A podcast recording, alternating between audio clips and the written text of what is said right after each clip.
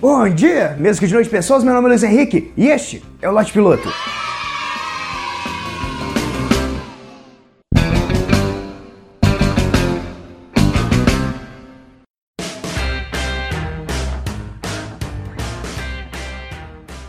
A vida é cheia de mistérios. Se a gente for reparar, nós temos muito mais perguntas do que respostas, no fim das contas. E na minha mente, uma pergunta que não quer calar é a seguinte: o que, que passou na cabeça do primeiro cara, do primeiro cara que resolveu comer a mandioca? Eu sei, você deve estar pensando, porra, mandioquinha frita? É mó legal, puta tira gosto maneiro. Comida típica brasileira e tal. A Dilma, a Dilma mandou saudar a mandioca. Ok, eu, eu entendo, mas você já viu a mandioca sem estar pronta. A mandioca na natureza, ela vivendo livre na dela lá, ela se parece mais com algo que poderia ser usado como uma arma do que um alimento efetivamente. No fim das contas, seria muito mais lógico o cara pegar a mandioca no chão, ao invés de comer, ele dá com ela na cabeça de alguém, porque aquela porra parece um tacape, velho. Mesmo assim, teve um primeiro cara que olhou para aquela parada e falou: Vou comer essa parada aí. Que tipo de condições vivia essa pessoa? Que tipo de fome extrema ele passou para chegar a esse ponto, cara. Eu não entendo. E eu fico pensando quantas vezes, quantas vezes esse cara não errou. Porque se ele chegou ao ponto de comer mandioca que parece um pedaço de porrete preso ao solo, ele comeu outras paradas. Muitas outras paradas que deu errado. Eu tenho certeza que em algum momento ele comeu cocô. Tenho certeza. No meio dessa caminhada dele do descobrimento aí para tentar achar alguma coisa de comer, algum momento ele viu um cocô e falou: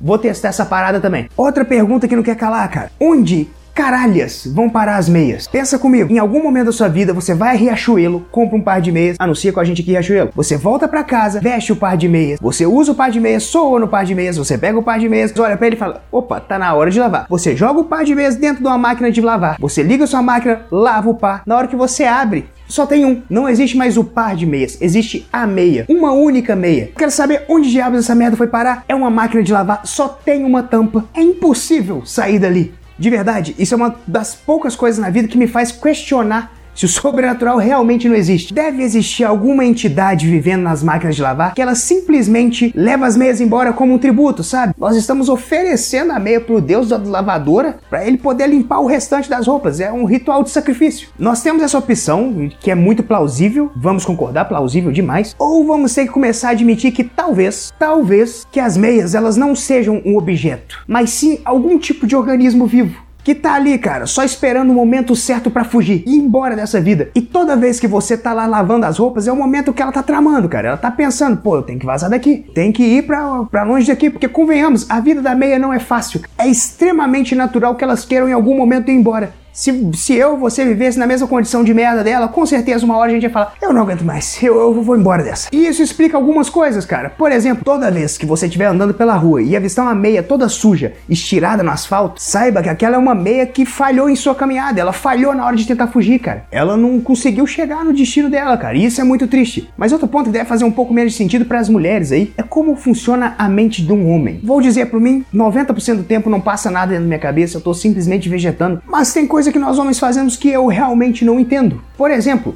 o cara que está dirigindo, vê uma mulher bonita na rua e dá uma buzinadinha. Ele, em algum momento, pensou que aquilo seria uma cantada efetiva? Ele pensou, pô, vou conquistar ela legal agora. Será que esse cara realmente pensa que após essa buzinadinha, a mulher vai olhar para aquele carro que passou por ela a 50 km por hora, ela não entendeu porra nenhuma o que tá acontecendo, só escutou duas buzinas e ela vai olhar pro carro e falar assim: tá aí, vou correr atrás daquele cara e vou dar para aquele cara. Porque de verdade, nunca na minha vida eu escutei uma buzina tão bem buzinada. Parece que fez até curso do Senai pra dar buzina, buzina, buzina, buzina. buzina.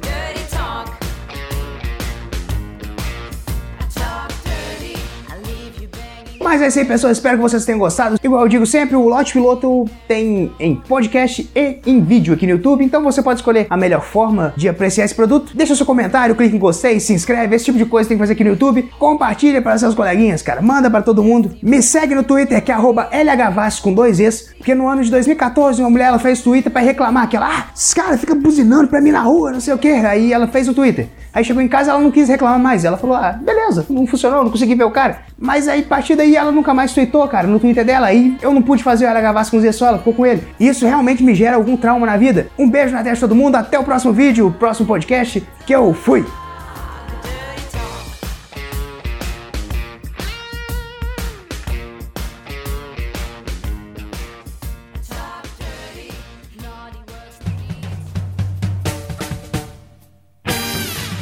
Acessem galera do Mensagens em contato arroba galera do Busque por Galera do Hall em Facebook, Instagram, Twitter